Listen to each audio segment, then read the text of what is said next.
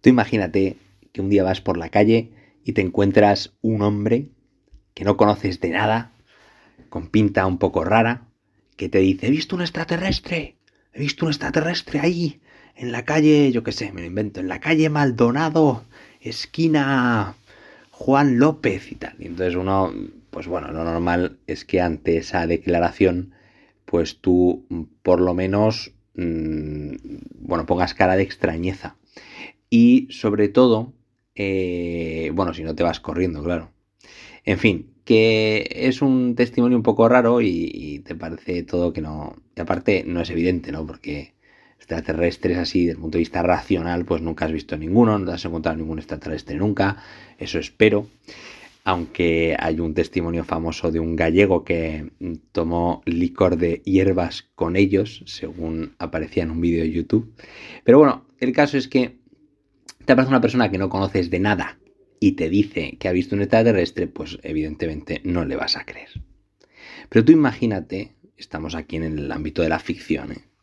que una persona de la que tú conoces, eh, que te genera confianza, yo que sé, pues un gran amigo, tu madre, te viene un poco como mudo y te dice, oye, mira, vas a pensar que estoy loco, que estoy loca, pero es que he visto un extraterrestre. Claro, si esa persona tú la conoces bien y, ves que hay elementos más o menos normales para creerla, pues le vas a dar confianza. Le vas a dar confianza según un contexto determinado, evidentemente, ¿no? Si esa persona a la que quieres, yo que sé, está pasando un mal momento, pues quizás tampoco. Pero suponiendo que todo así es normal, pues uno, tú te fías. ¿Y te fías por qué? Porque le amas. Luego ya se esclarecerá o no si había visto un extraterrestre o, o era, un, era Halloween y entonces ha confundido eso con un extraterrestre. Pero la realidad es que uno se fía de quien ama. Y la vida de fe, que es de lo que vamos a hablar, tiene mucho que ver, por eso, con el amor. Yo me fío de quien de algún modo amo, o mejor dicho, cuando yo confío, también amo. Y, y claro, para confiar quiere decir que no es evidente, que hay algo que de, del punto de vista racional en mi cabeza no va a cuadrar. Y eso también es la fe. Si la fe, todo lo que dice la fe, fuera evidente y comprensible para todos, pues entonces no sería fe. La luz de la fe dice la lumen fidei, dice la luz de la fe no es una luz que disipa todas las tinieblas. No, la luz de la fe es algo que a mí me basta para caminar. Es la fe en Dios, es algo que me basta para, para salir de mi comodidad, para darme, para amar. Y, me permite caminar. Cuando yo creo en Dios, yo camino. Cuando sé que Dios me quiere y me perdona porque creo en la resurrección de la carne, porque creo en el perdón de los pecados, porque creo en el Hijo de Dios que se encarnó de Santa María Virgen, cuando yo creo, entonces camino. Y, camino mucho más feliz, mucho más contento, mucho más tranquilo. Claro, una persona que se abandona así en Dios porque tiene fe, y ahora ya no es un extraterrestre, un amigo, cuando yo digo al Señor, Señor, yo creo en ti. Yo le estoy diciendo ya al Señor que le amo. Y eso es muy fuerte y eso es muy bonito. Por eso decir también, Señor, en ti confío, de algún modo eh, al Señor le, da tanto, le da tanto gusto, le encanta que se lo digamos.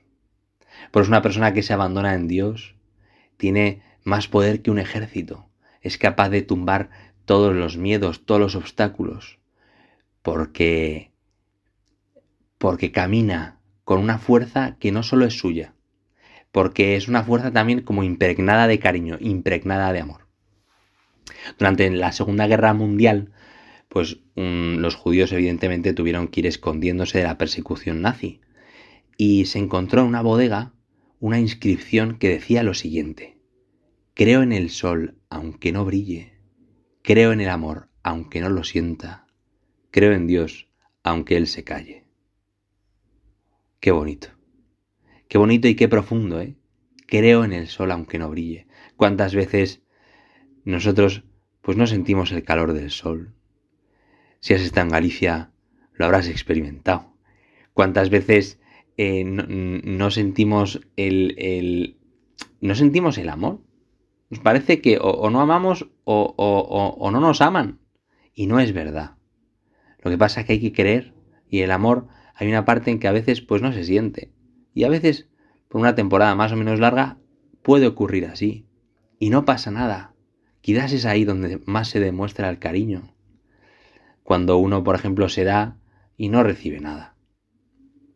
Y lo mismo decir, creo en Dios, aunque Él se calle.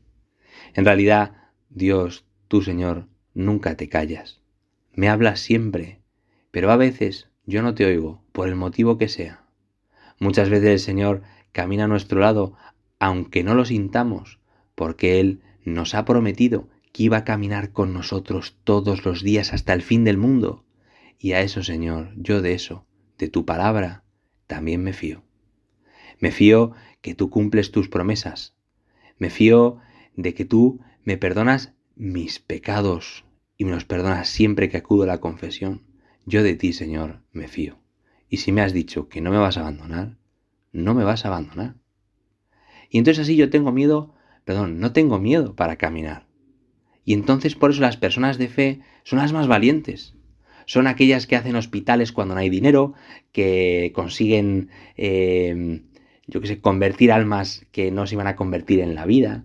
Son personas que, que miran alto, que tienen el, alma grande, son magnánimas, son audaces, porque creen.